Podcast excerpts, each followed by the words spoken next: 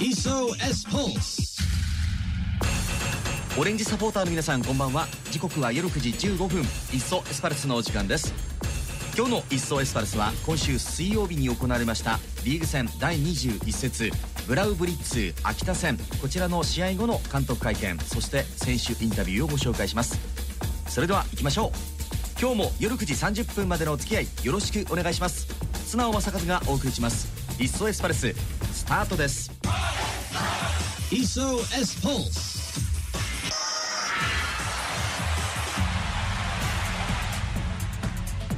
いっそエスパルス先週の日曜日から中2日中3日というタイトなスケジュールの中で5試合が組まれている清水エスパルス。その初戦はアウェーでの群馬戦でした。2回目の対戦結果は1対1の同点。勝ち点1を分け合う形となりました、まあ北川浩也選手の素晴らしいミドルシュートが決まって同点、まあ盛り上がったんですが勝ち越すことは叶いませんでした。そして迎えた今週水曜日ホームアイスタで行われた秋田戦です、まあこの試合結果はと言いますと0対1の敗戦となったわけですがこの試合とにかく攻める清水守る秋田という構図が続いていきました、まあその中でワンチャンスものにされてしまったわけです、まあ最後は本当に怒涛の攻めで清水押し込んでいったんですけれどもゴールネットを揺らすことは叶いませんでした。中2日という日程の中で9人という先発メンバー入れ替えたこの試合。さあそれでは試合後の監督会見聞いてもらいましょう。秋葉監督です。どうぞ。選手たちはよく戦ってくれてます。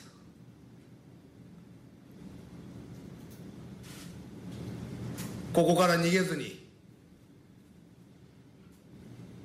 誰一人諦めることなくまだ戦い続けるのかどうか。今全員に確認してきましたが選手全員とここから逃げずに昇格するんだ。昇格諦めたやついるのかって話した中で誰一人いませんでしたから。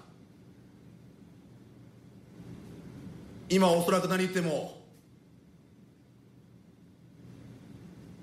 話が入ってこないと思いますんで3日後もう一度ホームでできますんで点を取ること。やはりゼロじゃ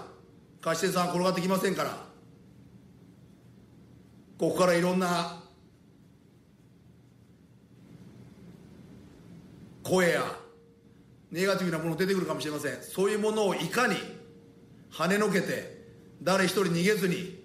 全員でまとまって昇格へ向かうことができるのか。必ず昇格するんだっていうそういったものを選手指導者チームクラブで見せれるかどうか。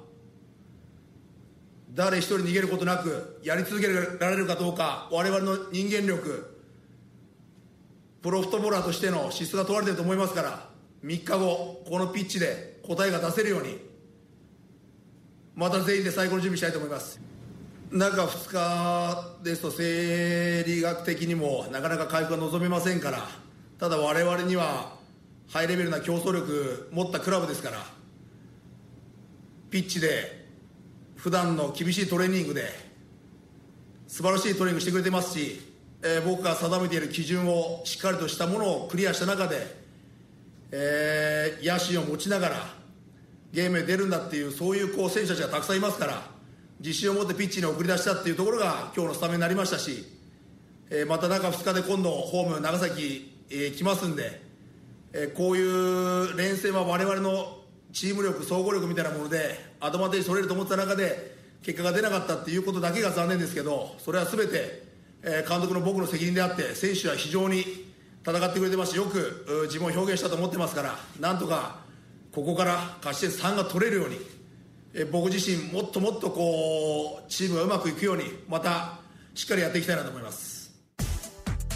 監督としてもこの5連戦というのは非常に重要視しておりました。初戦群馬戦の同点そして秋田戦の敗戦。さあ次の長崎戦に向けてしっかり準備していただきたいと思います。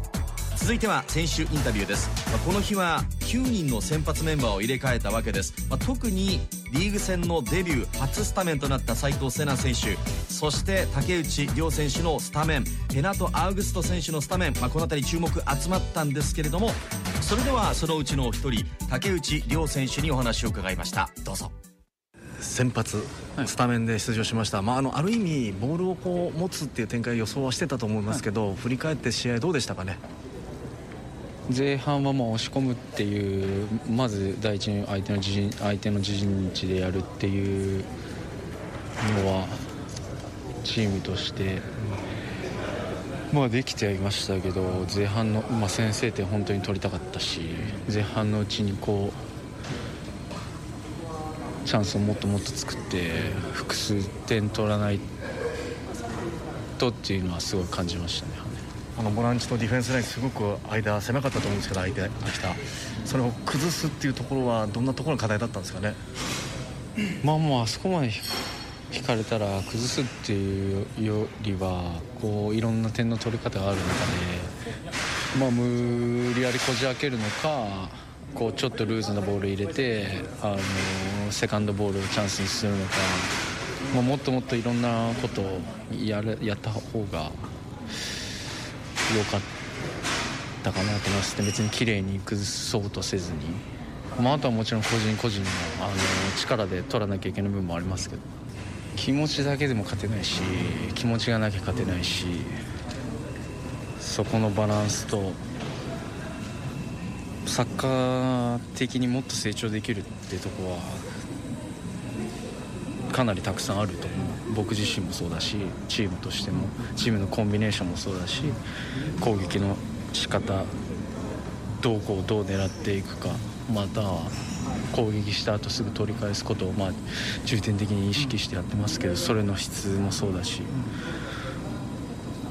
まあ、そういういろんなことに目背けずにもうできることはたくさんあるしレベルアップできる幅はすごいあると思うので。そこにチャレンジみんなでしていく必要があるかなと思います中2日中3日というこのタイトなスケジュールの中で選手たちがどう入れ替わっていくのかということになりますがまだまだできることがある、まあ、そんな話が聞けました。さああと2日しかありませんけれどもしっかり立て直してもらいたいと思います。そしてこの日途中出場となりました北爪健吾選手にもお話を伺っています。どうぞ。まあ難しいですよね。まあこう決めろよってあの見てる人は思うしあのね、20本も30本も打って点が以内のって、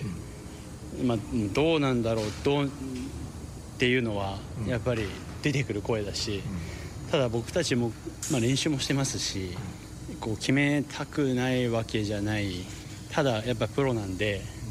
まあ、僕もああいうワンチャンス絶対どっかで来ると思って、まあ、自信持ってやりましたけど決められないっていうのはやっぱもうもう一個こう日々の取り組みから、やっぱりそういう、まあ、好きじゃないですけど決めてた事実もあるからこそやっぱりサポーターの皆さんも物足りないし満足しないしこんなもんじゃないっていう、まあ、選手と同じような思いを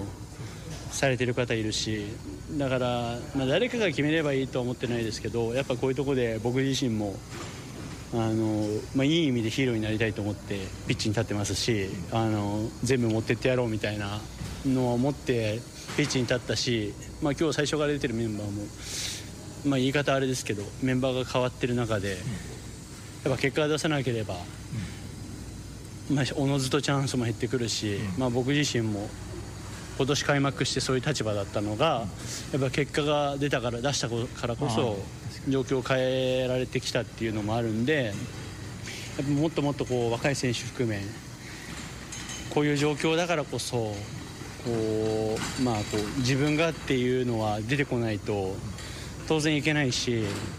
やっぱり、まあ、同じメンバーでやってもサポーターの皆さんってだったら帰ろうよとかそういう声も出てきてもおかしくないと思うのでやっぱりそういう意味ではまあ、途中から出てもなんとかスコアをひっくり返したいと思ってやりましたし、まあ、もう一回こうボールに対する執着とかそういった部分も含めてやっぱ一人一人がやらないとか、まあ、あのゴール入らないし、まあ、でも本当にこうちょっと人も減ってきたっていうのは、まあ、結果が出てないからこそまあ、僕たちが結果を出さないといけないのはあるんですけどもう一回あのこの街というかあの含めてこのチームにいる、まあ、価値とかあの幸せをもう一回感じてあの僕自身もプレーもそうですしもう一回盛り上げて巻き込んであのこのチームのいいところとか素晴らしいところをもう一回引き出そうって本当に改めて心の底から思った瞬間ではあったんでやっぱり勝てればあの喜んで帰ってもらえるしもう一回そういう景色見たいなっていうのはあの本当にそう強く思わせてくれたっていうのもこのチームのサポーターの魅力だしまあなんかこう終わったというかこうどんよりしている雰囲気ありますけど、まあ、僕があの長崎戦からもう一回あの大活躍してあの息吹き返せるように あのいい準備したいなと思いますし、まあ、こういう時だからこそこう、ね、誰が点取るんだろうとかもう一回期待してもらってあの僕たちも本当にそれに対して結果でもう一回答えられるように、まあ、いい準備したいなと思いますし、まあ、言ってる以上責任も生まれるし、まあ、僕自身も決めてればあの今日は勝ち点1取れたし、まあ、そういった意味では責任を感じながらあの試合に出られる幸せも含めて、まあ、本当に調子はいいしあのコンディションも本当上がってきてあのもっといいプレー見せられると思うんであのぜひこういう時だから期待してもらってあのたみ楽しみにしてもらえたらなっていうのはあの率直な思いです。はい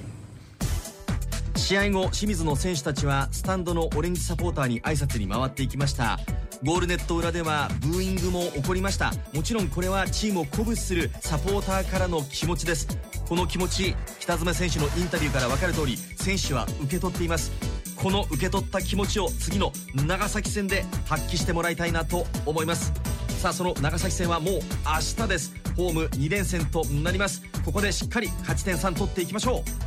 う。そして今日は最後にもう一人インタビューがあります。相手秋田にこの清水で育った水谷拓磨選手がおりました。その水谷選手久々に戻ってきた愛さの感想を聞いております。どうぞ。